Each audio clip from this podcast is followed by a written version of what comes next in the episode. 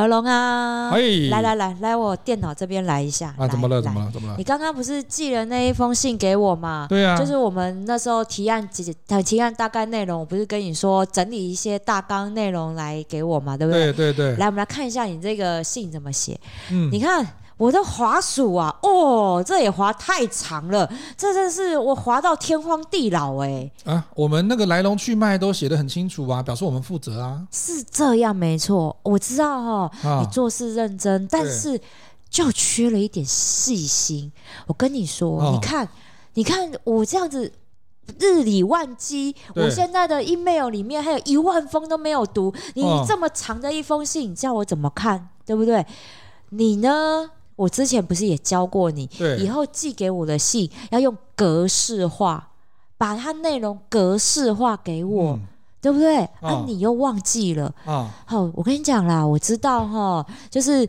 你会，你会有你做事情方式，我知道你很聪明，嗯，好，但是呢，哈，真的我为你好啦，才跟你一直讲这一些。嗯、有的时候哈，我们在工作职场上，然后不要嫌主管啰嗦，哦、真的就是为你好，教你，你之后去跟其他部门沟通，你才不会被他们骂嘛，对不对？好，这些小事记一下啦，好不好？哦、这封信回去重写，记得哈格式化来给我。哦。わわわわわ格式化什么年代了？格式化，ChatGPT 就可以帮你写啦。欢迎来到有话直说，我是何龙，我是米沙头。这什么 PUA 啊？哎、欸，我之前就这样被要求的，好不好？我说我寄给你的主管信，哦，所以是真实案例，用，用格式化，就是要写，要用格式的方式来比来来呈现寄给他。他自己看不懂又不愿意看的话，就讲别的。我心想说，不是，有的时候就两三句话的事情，我刚刚演的比较夸张，然后很长的内容。对很长的内容，你格式化当然是比较好看嘛，是没有错啦。问题是，我只是沟通一件事情，两句话，两句话你格式个鬼啦，烦死了。这一集很有趣的哦，我们来看一下，在这一两年有一个非常有趣的这个名词叫做 PUA。英文叫做 Pick Up Artist，就说职场上面是不是有 PUA 呢？超超长的 PUA 哈，超长的哦。哎，我们有一些心理学的一些理论可以用在职场上面哈，所以有一很多的这一个像心理系的教授，他们就会发表一些文章哈，像这个 PUA 也是一样，他以前是在想说我们怎么样运用一些技巧来让别人对自己着迷，就像某人哈，前几天录完节目之后 下了节目，居然。到二三十年没有人搭讪的情况之下，没礼貌，没礼貌，什么二三十年？哎，我没有说是谁啊，不要紧张，不要那么快对号入座嘛，对不对？然后呢，他就运用一些技巧来让别人对自己着迷。没有啊，没有啊，浮夸了你，浮夸了是不是？在路边被搭讪而已。OK OK 啊，搭讪好，那个如果有兴趣哈，知道怎么样搭讪女生会成功的，可以来去看一下米沙斗的这一个相关的文章。什么啦？我们没有写这个，没有写这个。好了，PUA 这个词的确是从很最早出来，就是在讲两性关系，对，就是在讲说男生用什么方法搭讪女生会比较成功，对但是衍生出来就是变成对女性的一种情感操操控，然后来控制她，让她没有办法从男生身边逃走。好，我跟你讲，最近一个影集哈，叫《最佳利益》，《最佳利益》在第二。第二季还是第三季里面有一集哈，那印象非常深刻，就可以举这个例子来说，他就真的是 PUA。它里面有一个那个田丽，田丽很久没演戏了，田丽演技非常厉害，她演一个非常霸道的女总裁。哦，然后呢，跟她老公，她老公是一个年轻的男，那个优秀的男演员演的哈。张瑞佳吧，我记得好像是，然后他就演就是说那个老妻少夫的这个事情，然后他就想说，哎呀，听说那开始那个茶水间八卦就开始来了，他那个女同事在讲说，听说哦，那个总经理当时会娶董事长啊，是因为呢，他们那个董事长因为肝不好，然后要换肝，结果总经理呢就因为对他的爱。然后换了一半的肝给他，让总董事长可以活下来。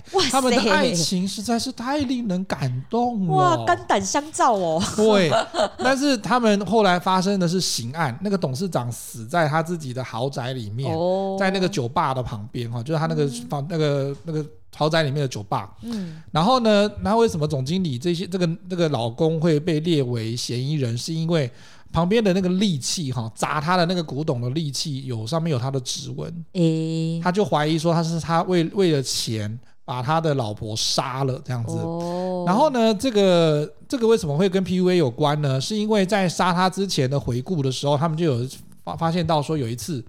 在公司哦，嗯，就发现说那个董事长田丽演的那董事长女总裁就一直骂他说，你在干什么？公司怎么会这样经营？你有没有脑子啊？然后他开始在那边都丢他东西，然后摔他，啊、甚至有一点家暴的行为哈。因为后来那个男巴掌啊，对，因为后来那个男生哈，他那个老公有最后跟检察官在讲的时候有秀出他的那个。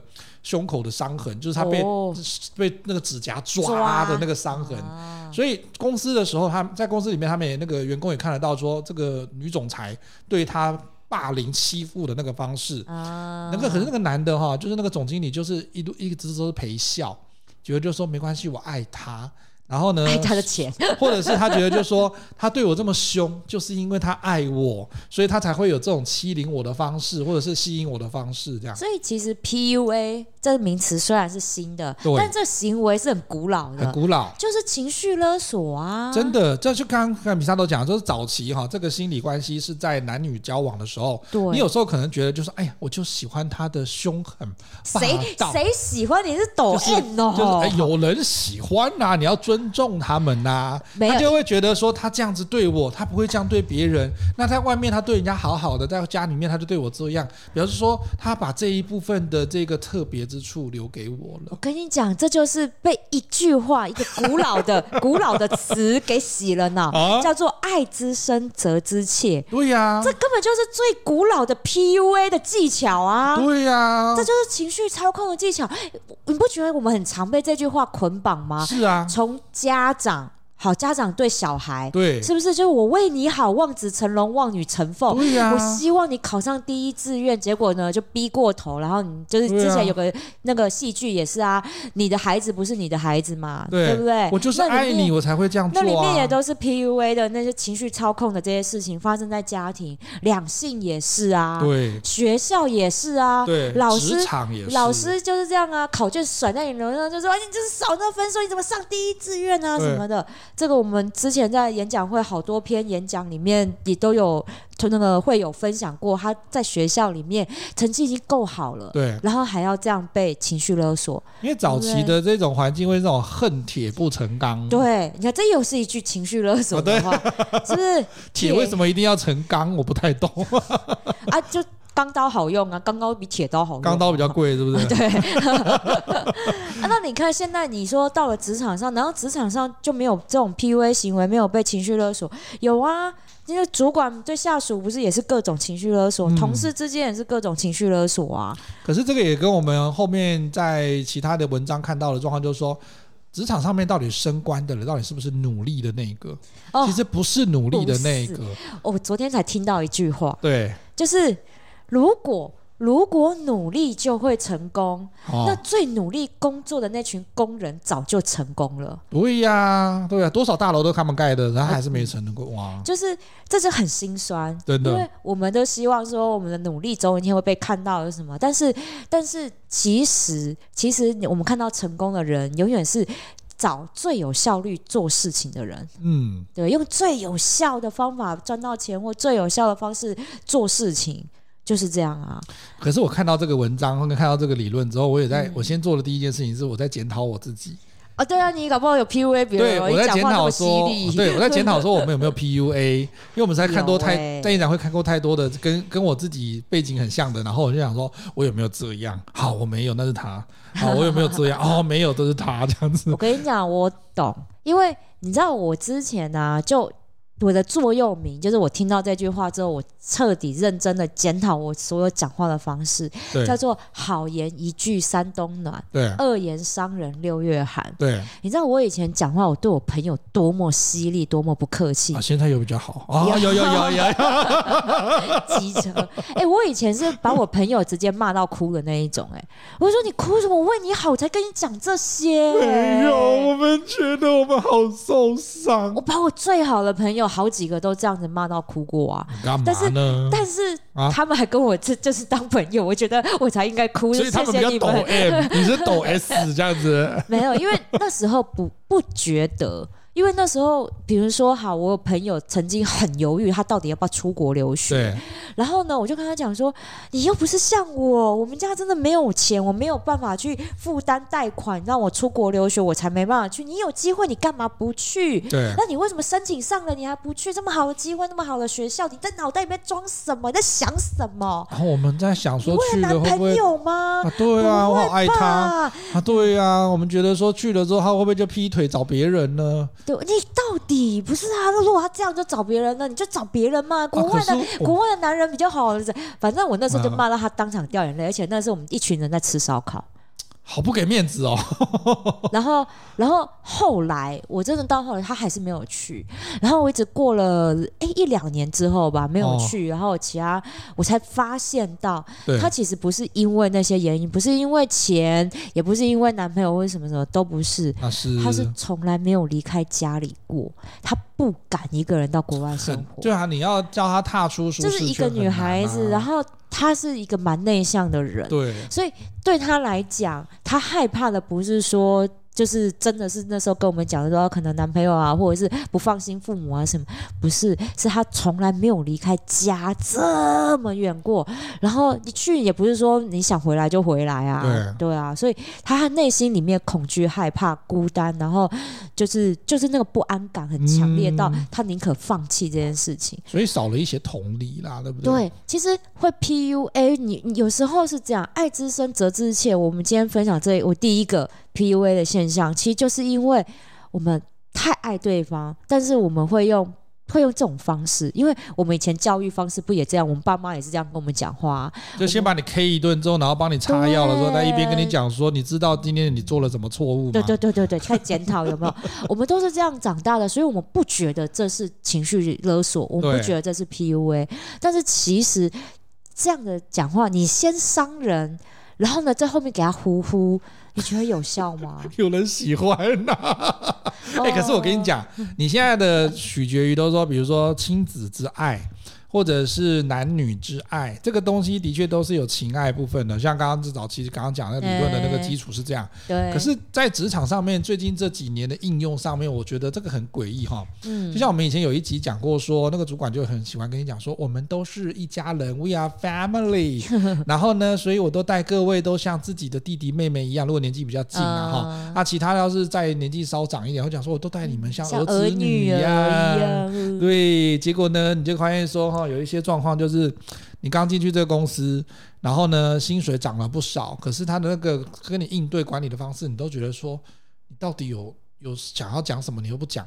就比如说你报道之后，然后主管都不会跟你讲说事情要怎么做，你应该要自动自发啊。然后呢，你虚心，就我们一定会问嘛，哈，如果我们是有一个呃有一个经验的，或者是有一个虚心求教的一个态度的话，你都会去问。然后问了完之后呢，主管就跟你讲说。你要自己决定哦，然后呢，他就开始怎么样？那因为新人嘛，哈，新人就可以就觉得说啊，这个我不会，那我就多一点时间加班，然后我们去熟悉这个事情，然后去问别的同事啊，干嘛干嘛，然后把事情想要做到很完美，然后就想要获得一些赞赏，对不对？对啊。然后呈上去之后，就像你刚刚那个主管回的，就是讲说，比如说写信写的很完整，他就讲说。这不是我们习惯的格式，就要格式化，对对对啊、是不是？对不对？然后就开始数落说：“你做的怎么会做成这样子呢？你不知道我有多少信要看吗？”然后呢，他觉得就说做这么烂，干脆不要做了。然后就讲说换那个谁，你刚刚的情境剧还人比较好一点，叫他重新重做。他其实就直接在你面前数落完里面，都直接否定你的能力，叫别人来做。对啊，哎，这种主管很常看到吧？嗯，其实这个其实我跟你讲。这种状况，我们一定回想一下，我们在过往的求学阶段、家庭状况，一定也都会遇过。那这些一定，因为以前我们从小到大都这样活过来，那这些主管也是一样，从小到大这样活过来，对，所以他一定会把这种状况再带到再复制上去了。一定啊，一定啊。那我先就是你能力不足嘛，啊，就是这叫什么？就是不呃不教而杀谓之虐。对，我不教你，但是我就指责你不好。对，那这是就是。虐待啊，就是虐待，这是一种虐待啊！但是他又不会真的打你，他给你精神虐待。可是我觉得很好笑的是说，这个事情哈，不管在公公部门还是在私人公司一样，都是这样哎、欸，就是说，对啊，私人公司当然久了之后，他就叫你走路嘛哈。对啊。可是刚开始的时候，他们把它交办别人的时候，可是如果你碰到那种就是像中小企业，他们比较稳定的一个工作环境，你就会想说。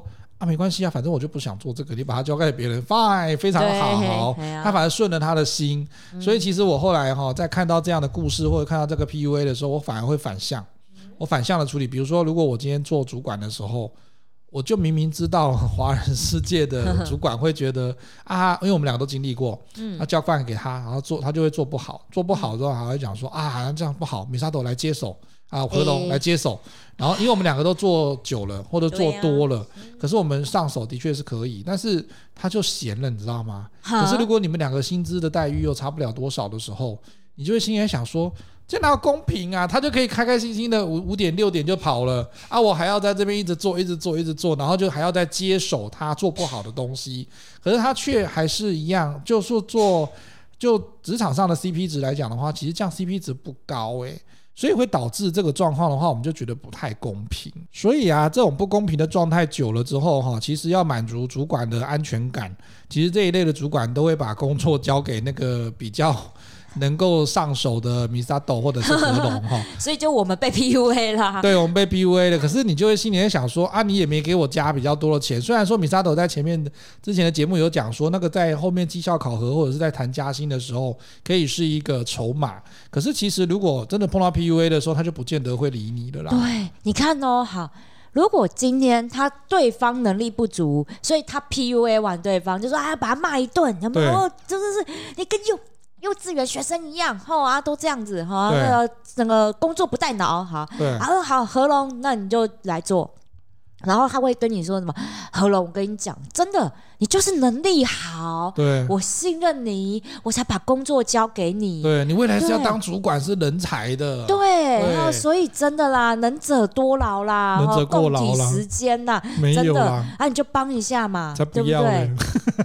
你敢吗？你敢说不要吗？他都已经这样讲了，对不对？还是会做嘛？一直你你在被 PUA 的状况，你看，这又是另外一种 PUA，对不对？对对。他这个第一个是骂人，对，但他第二个就是称赞你。然后用这种称赞的情绪勒索的方式，要达到他的要求。没错。那这种就是就是呼呼你嘛，然后但是你明明就知道他笑里藏刀啊，笑到你心里发寒呢、啊。他就合理化他的行为啊，就像你看哈，回到那个 PUA 早期在讲男女关系的时候，你有没有碰过你的对象哈，让米沙多在这个哈搭搭讪的这个前面的三十年，什么？他一定会有同样的状况，就是说你会碰到有一些的另一半哈，你如果有这经验的话，也可以再回想一下，这些另一半呢会开始挑剔，比如说有些男友哈会挑剔他女友各种小事，那女、哦、女友也是会挑剔男友的各种小事嘛哈，会啊，这个应该从两性关系学哈跟我两性心理学里面听过非常多，比如说如果他们同居之后开始就讲说你牙膏为什么没盖？你牙膏为什么从中间挤？有，我爸妈就专门炒这个。你那个水渍为什么在把那个洗手台这边用完之后不会擦一下？我，我家胖子。然后马桶为什么不会盖起？哦，我家胖子就说，为什么你洗完头那个头发不剪？啊，对，都是这样。那他就会从这种小事哈，然后一直讲，一直嫌，一直嫌，一直嫌处女座个性哈，就会让对方我跟你说。啊，没有关系，或欢迎处女座来找我哈，这样子，他就会觉得，可是你这样子一直批他批久了之后哈，那个人是会，人的心是肉做的，你就会心里面讲说，我真的好糟糕哦，然后呢，可是。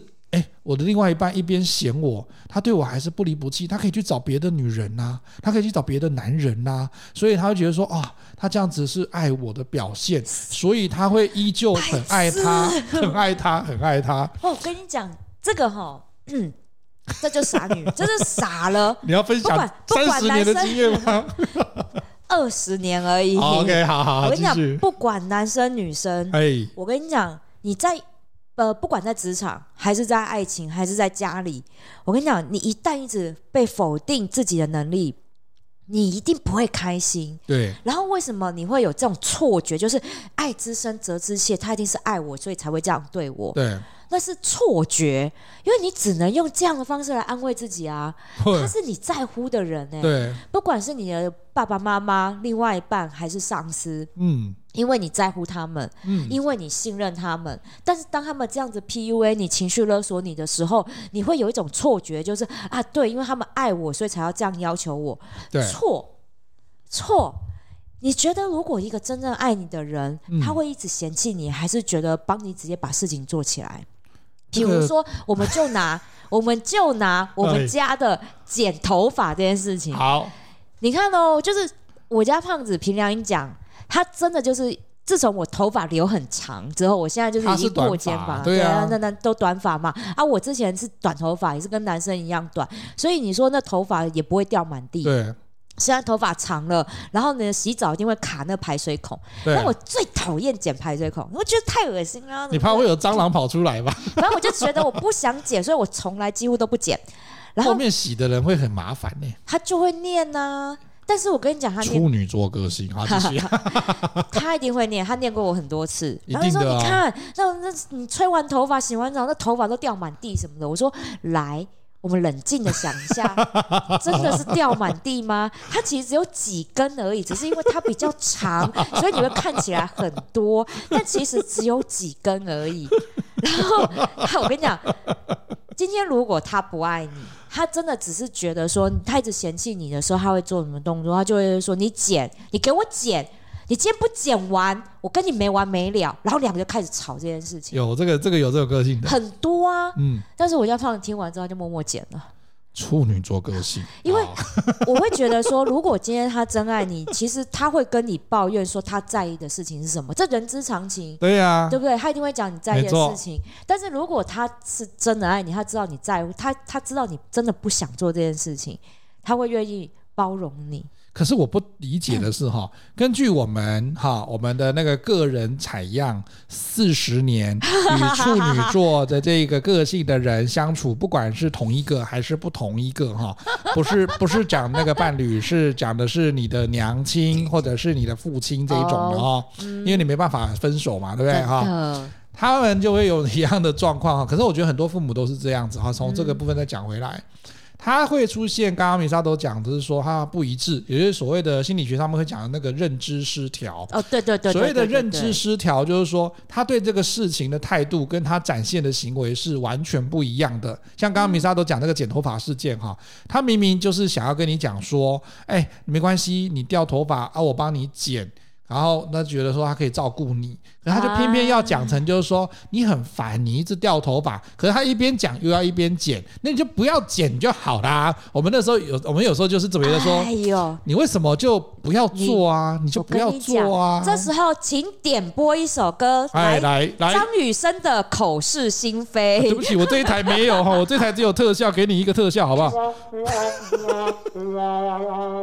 啊，就是口是心非啊。可是真的我。碰过我的朋友太多这种人了，像我在演讲会里面哈，跟我最要好的学长。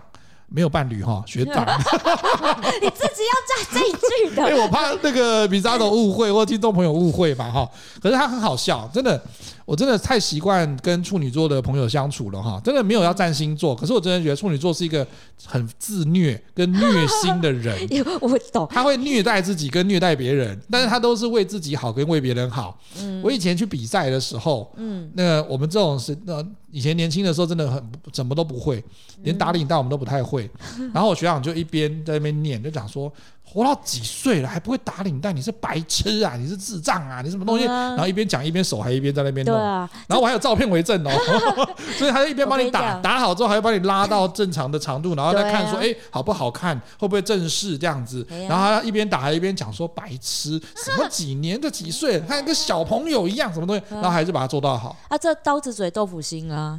我们你看哦，这又来了，刀子嘴豆腐心啦，哈，口是心非啦。对啦，那。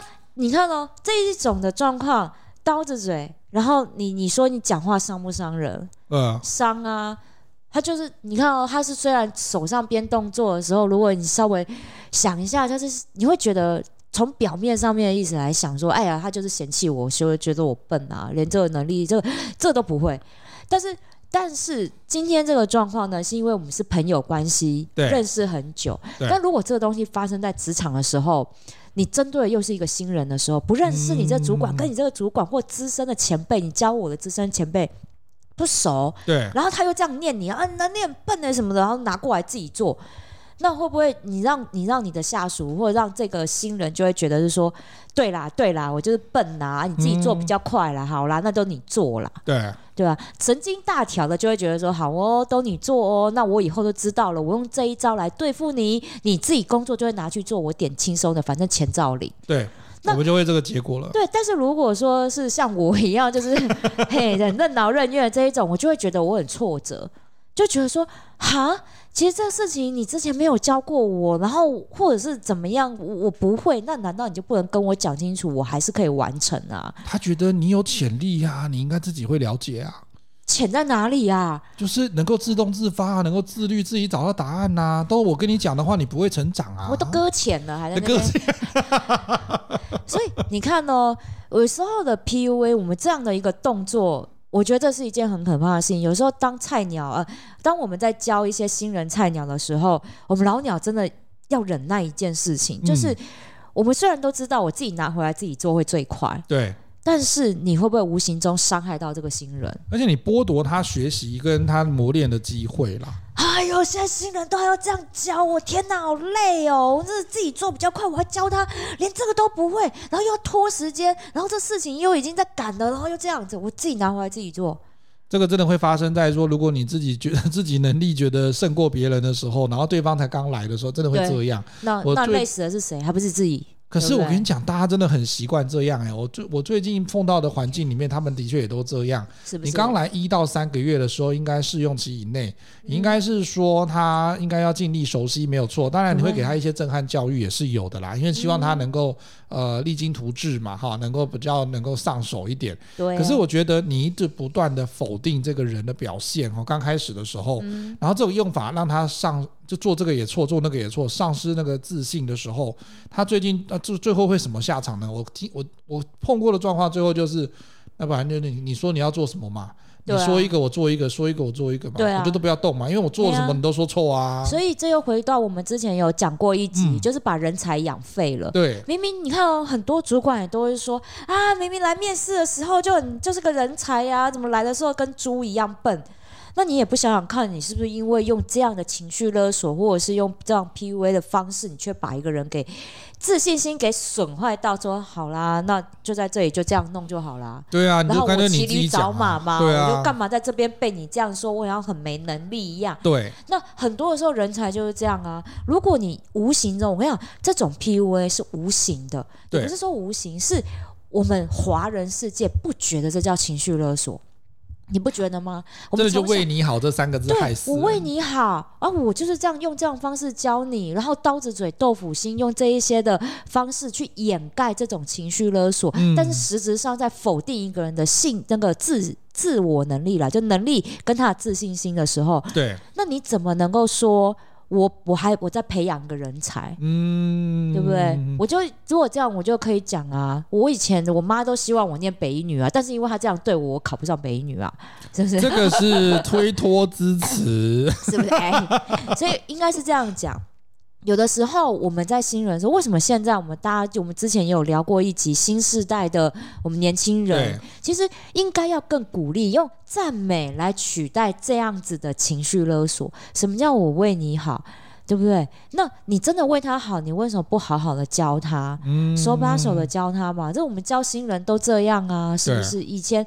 你不要说以前我们都怎么来的，那个时代就没办法嘛。而且那个时代三十年前啊，不是 不是，不是啊。凭良心讲，不要说三十年，十五年前就好。十五年前有没有手机？十五年前的网络世界有现在这么发达吗？没有那么发达。那些软体有现在这么新吗？然后每天都在不一样的新的软体出来，没有啊。所以那个时候你要学很好上手。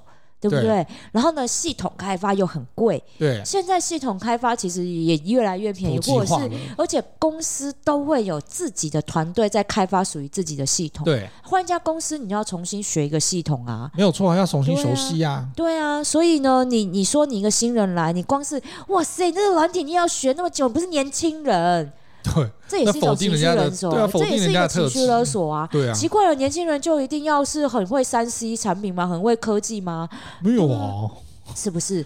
所以有的时候哈，我们大家从小到大，因为这样的教育习惯了，很多我们不自觉的说出口的一些话，我们都不觉得那是一种 PUA。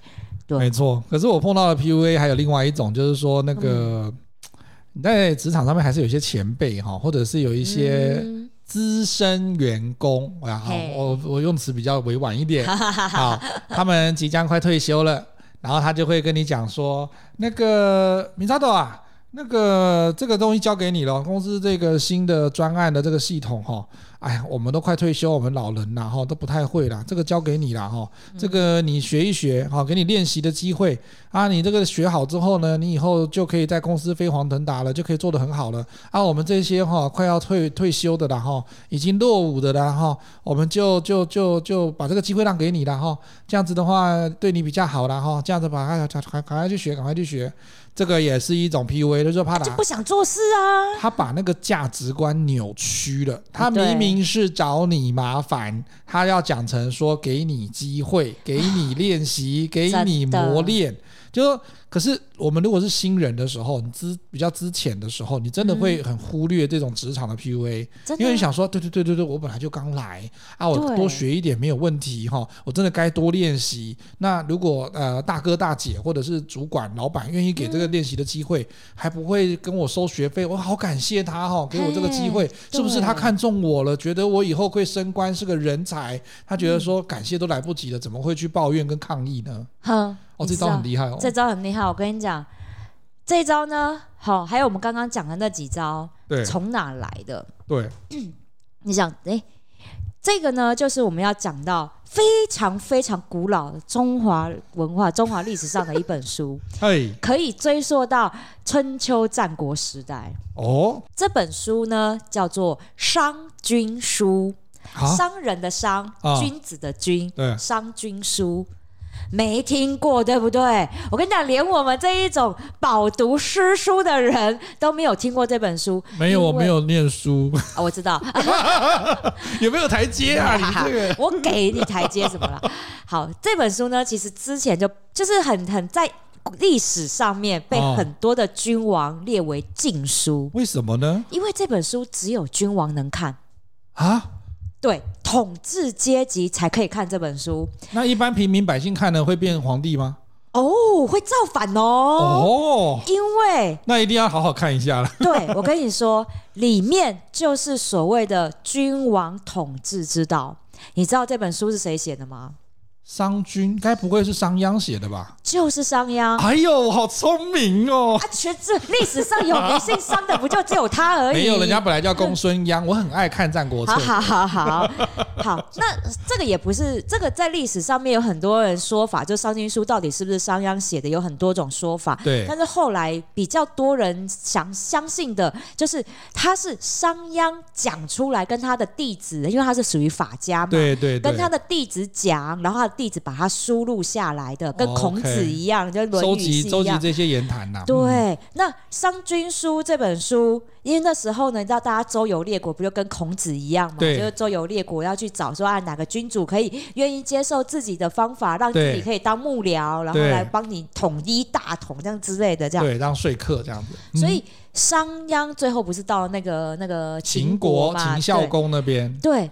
他其实因为太多的像这样的统御之道，所以是不是秦国就崛起了？嗯、对，没错。但是商鞅也死得很惨，得罪超多人。对，其实就是在他这套理论，这套理论真的就是只有君王知道，所以这本书都我们都不知道。历史上面其实你没有去查这些典故，其实你根本不知道。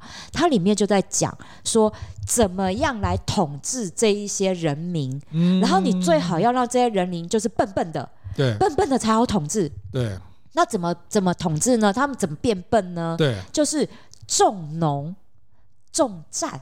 哦，就是叫你们去种田，当农夫跟战士就是军人，对，就是军人嘛。因为农夫你就是乖乖的耕田。以上言论不代表本台立场，我们非常尊重军人跟农夫。古代啦，OK，春秋战国时代。吓死我！我小时候这一集上这么多警语，得罪这么多职业。不是，就是古代那时候，你想想看，春秋战国时代的时候，为什么那时候我们一直以来那个呃中国历史不是都在讲一件事情，就是重农抑商。对，商人很聪明啊，因为我每天脑袋里面转都是怎么利益、怎么赚钱嘛。可是春秋战国时代最歧视的就是商人嘛。对对，所以那时候就是商鞅出来的，要重农抑商。嗯，我农夫，你乖乖的，每天累得半死，我让你很累，你就种田，所以你晚上回家天黑了只能睡。对，不会有任何的思想。对，那你早上起来就是种田。对，战士也是一样，你只能听。朝廷的，对，只能听国家的，对，只能听将军的。训练就训练，对，然后吃饭就吃饭，睡觉就睡觉。对，因为你不听命令，你就出去就是战死。他会拿军法直接把你处理了。对，嗯，所以你要你要让这些人民笨笨的，那就是哎，让他听话，让他很累。而且不能读书，对不对？这几个都不会读书啊。你以前以前也不是说那种念书那么那么普及嘛，对，对，你还要送老师速修，那你连速修都拿不出来，拿拿说，所以就是大家都目不识丁嘛，所以那时候连名字都没有，对，对不对？那那那个年代之下，他用这种方法统治，他就就讲喽，如果你要你的国家很强盛，嗯，你的人民不能太聪明。这个其实跟后来共产党毛泽东他们去统治农民的状况其实有类似一样的。我跟你讲，所以这都是领导者他才有接受到的这一些。我觉得管人民他们就是最古老的这个 PUA 的手法。我觉得商君书，哎，跟着大家可以去 YouTube 上面找一下，你只要打商商君书，然后 YouTube 里面去搜寻，就有好多频道在讲这本书。这是中国最古老专门写怎么样 PUA 情绪勒索的一本书，很合理啊。后来其实很多的朝代哈，不管是是那个春秋战国之后，其实，在早期或者是在本来就在春秋战国里面就已经流行这件事情了。他觉得。民众哈，人民平民可能真的不要读太多书，是不是？你回到那个宫廷剧里面也是一样，他也是希望女子不要念太多书。啊、你侍奉君王，当他的妻妾，也不需要读很多书啊。啊所以，因为你才不会干涉、干政、干涉朝政啊。对啊，啊，那些聪明的女生，就是家里面都很有钱啊，比如那官官家小姐，念了一点书，对哇，那个真的是翻天喽。对，对对，但是又要求女性要能够装傻嘛，因为太聪明的他们又不要。好可怜哦！对，但是你看，像现在好，我们讲近代一点的，嗯、你说这样的 PUA 手法在统治人民上面最极端的，我觉得就清朝啊，然后那人民不是都要都流剃发留辫吗？对，那就是也是一种 PUA 啊。对啊，那你好，那我们制服也是对，所以现在你来看呢，我们到职场上面一样，现在因为我们大家的你知道明智开化，但是统治的手法还是就是那样。真的，大家如果去看这些在讲这个商君书的这一些的节目里面，你会发现情绪操控、情绪勒索的手法，从古至今来就是那几套。嗯，只是你用在不同的场景，用在不同的人身上，那有不同的效果，就是这样。可是我必须讲哈，这个真的还是要看。如果你今天是职场男女关系、亲子关系的话，PUA 真的是有一个带商榷的地方，就是你。要不要怎么样去看待哈？他其实像爱之是足以害之，还是说他刚刚讲的哈，就是为你好这件事情，这个东西都还是情感面的。对。可是如果这样讲到像米沙头刚刚讲的这种统治类的，我必须举当兵的例子。嗯。我以前也会在看那种什么报告班长这种电影，然后我们就会心里在想说，干嘛那么凶，凶屁呀？然后干嘛要这样子装疯？但不是装疯卖法，就是装腔作势啊！对对对。然后就是讲话要那么机车，然后骂人，他是不是这个 PUA 很明显哦？你记不记得那个报告班长里面讲说什么？还混？你水坑凶啊！然后讲说你没有带带脑袋出来啊，什么之类的哈，就走路不看啊，什么之类，他就讲话非常的明显嘛哈。嗯。可是我进去当兵之后，我后来觉得他是有 PUA 的必要性。为什么你知道吗？我认同有军队里面真的是这样。你看哈。你以前如果在我们像小再把范围缩小一点，嗯，大家都念过国中呃中小学，嘿，如果你有当过班级干部，你就知道米沙头现在可以用另外一个模式去思考这件事情。部长，嗯、你要去做部长，你要做班级干部，你要管三四十个人，嗯，然后假设你又是风纪股长，嗯、你要怎么管？PUA 最快，对啊，真的是 PUA 最快，就是说，对啊，吵什么吵啊，吵死了！那再吵的人扣分，记名字，记名字，记名字啊！放学之后留下来打扫打扫，就是他用劳役跟这种分数或者是这种评分的这种标准去压制他。他其实是压榨没有错，他的确是管制没有错，可是他是必要之恶。为什么呢？所以我们讲讲说，不是我们都把 PUA 讲成恶啦，而是说他要看哪一个行业跟哪一个情境。今天如果在军队管理的时候，他需要的是他的关键在纪律身上。如果他太太民主化，我跟你讲很恐怖哎、欸。我认报告，我要尿尿啊，尿尿，刚刚他不会去尿哦，这样他说啊，你不重视人权，好好好，尿尿尿啊，我要大便这样子，然后全部人都开始。幼稚园哦，沿路，我跟你讲，幼稚园哦。哎，当兵的男生就没脑，你试试看，你没有当过兵，你不知道，他们就随时随地有各式各样的问题跟各式各样的想法，然后也各式各样的错误跟很低级的错误都会出现。幼稚，你就会心里想说，你们到底是在干什么，对不对？哈。然后光讲说当兵洗澡这件事情就好了。Oh my god！你算一次。好，我们以前都会觉得，就说神经病，没有人权，战斗澡什么三分钟，什么一分钟就出来，啊，不能洗洗个五分钟吗？难道有这么困难吗？来，你看哦，他一个连或者是一个那个班哈，假设一个连这样子进去，假设他洗澡的那个地方就一个连一个连有多少人一起洗哦？哇塞！不是连，讲错，就是说他这边一个班哈，他一起洗，假设他就假设啦哈。假设大概将近快一百人，然后呢，每个人如果他从三分钟变五分钟哈。那一百人 五分钟，五分钟就五百分钟哦，五百分钟要洗多久？快要十个小时哎！那你说好，那没不可能只有一间嘛，对不对哈？那假设他六间，六间你除以六也差不多要洗快三个小时哎！哇塞！那最后一个人说我睡一下要洗，轮到我了再叫我起来，对不对？然后再来就是他们又可以摸，对不对？如果你不限制那个时间，不给他 PUA 一下的时候，他又给你摸，给你拖，或者是什么东西找不到，或者是干什么的，然后嬉闹。这样都不要玩了，你知道吗？啊、那那个时间跟那个纪律就涣散了嘛，然后该做的事情就做不到了嘛。嗯、所以他如果是需要一个纪律，需要很严明的，有些东西是有风险性的，会困难的，嗯、他就真的会 PUA 他。嗯、像有些职业哈，我们像现在这样讲，我们在像我最近上了一些讲师课哈，他今天就会讲说，某一些行业他真的会非常的师傅老塞讲不出来为什么。就比如说那个比较技术类别的水电，或者是电学，老塞就会跟你讲说，加哦，这个就接这个，然后这个就这样子，然后这个就把它掰成什么样子，然后干嘛干嘛的。然后他，你跟他讲说，我下面按呢啊，这个那就他会跟你讲说，问那么多干嘛？做就对了，然后这样子，他一定也会 PUA 他，然后做错会给他 K 他这样子。那为什么会这样呢？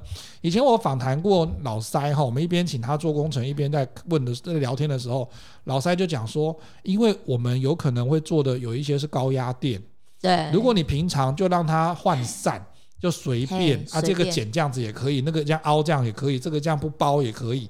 然后等到哪一天出事的时候，它就是一条腿或一个人命的状况。对啊，所以我们今天其实前面讲 PUA 对。在职场上面真的很让人讨厌，对，或者是让人会心理受伤。对，我觉得这是主管拿捏的部分。对，有一句也是，呃，应该是讲说，呃，统御之道叫做恩威并施。没错。所以恩呢，我们是讲就是赞赏。嗯。那威呢，我觉得与其说威胁，不如就是适时的 PUA 啦。真的。因为当我们其实凭良心讲。说不管是公司行号什么，一定都要守纪律嘛，对，对不对？总不能乱了套啊。对。那如果说你一个公司没有纪律的话，你怎么你怎么运作？嗯。所以我觉得当主管、当老板，其实都要学会的是恩威并施，而不是一昧的用威的方式。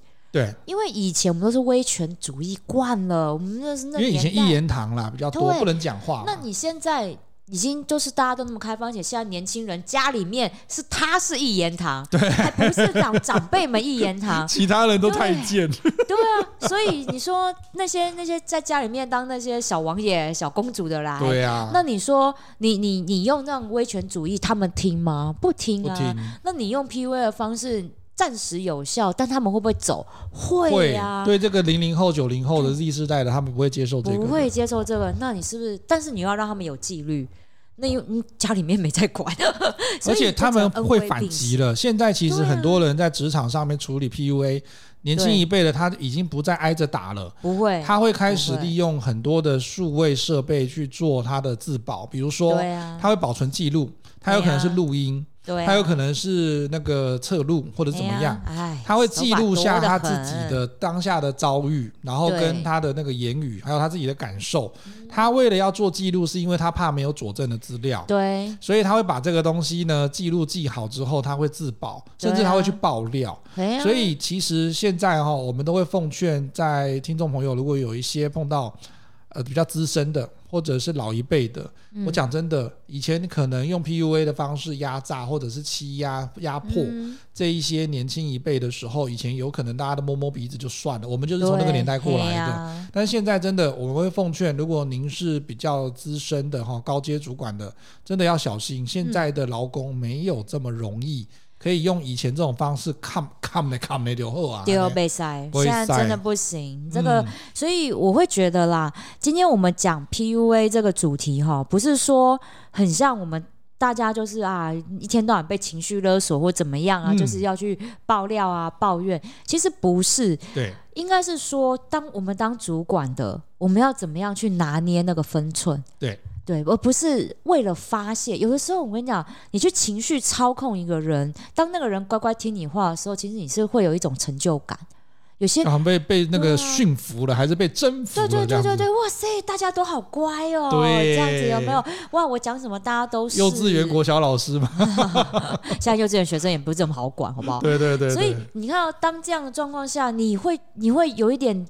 飘飘然的就觉得说，哇，我的下属都很乖的时候，其实你会忘记。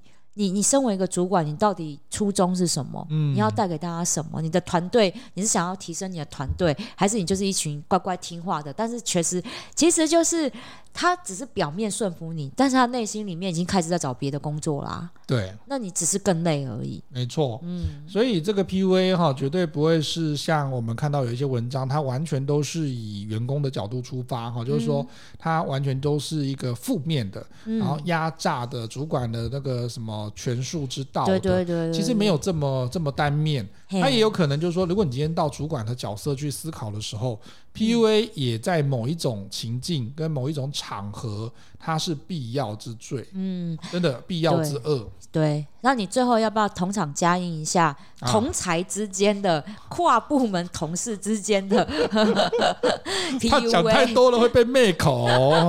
我们哎，我们那是灭口的话，我们早就死了几百万次了，好不好？很多啦，可是我真的觉得，就是像我们刚刚讲的哦，不管你是员工的，或者是同才的，或者是在主管对上对下的这种 PUA，嗯，我觉得都还是要回归到我们今天录这一集哈，这个内容的一个初衷，就是。他其实真的为你好，可是为什么一定要这样子说？对啊，那这个年代已经像像米沙头刚刚讲，已经不同于以前了，就是。我对你好是讲不出来的，嗯、我对你好是要用感受的，我又不是那个你肚子里的蛔虫。对，阴雅人是什么都要用摸的，什么都用感受。他说说不能用讲的，那个年代已经过去了。嗯、现在的年代哈，尤其像你跟，不然你天天到时候以后跟 AI 一直抱怨而已，就说我一直被 PUA 这样，然后 AI 就一直给你摸摸，给你秀秀啊那这样子。也不是，可是也不是。就在这个角度呢，我觉得可以多一点同理哈，然后多一点就是说，以前你虽然被人家这样对待。你现在媳妇熬成婆了，但是不要再把另外一个媳妇拿来熬了。对啊，真的时代已经不一样了，好吗？现在媳妇媳妇是真的就是媳妇。对呀、啊，你要把媳妇想要让他跟他说，哎、欸，我会把你当女儿，不可能。你以前那个年代需要熬，是因为那个年代的一些很多的文化背景框架、社会规范，啊、就像那个歌曲都会总会来框架你嘛。那可是现在真的不一样了。哈，我们现在比较尊重个体，嗯、然后呢，也比较会有同理，所以在这个角度呢、嗯、，PUA 就可能是一种手段，嗯、是一种做法，嗯、但是它到底合不合用，我们还是要多一点的观察力，多一点的同理，你才不会真的把你自己的办公室变成君王的天下。真的，商君书不错看哦，记得去看。今天的节目呢，我们也会在公布的时候呢，会贴在我们的 LinkedIn 领英上面哈。我们现在有有话直说的领英，我们在脸书跟我们的 IG 都可以搜寻到有话直说，欢迎大家上去给我们点赞，也可以按分享。希望呢，今天的节目你会喜欢。有话直说，我们下次见喽，拜拜。拜拜。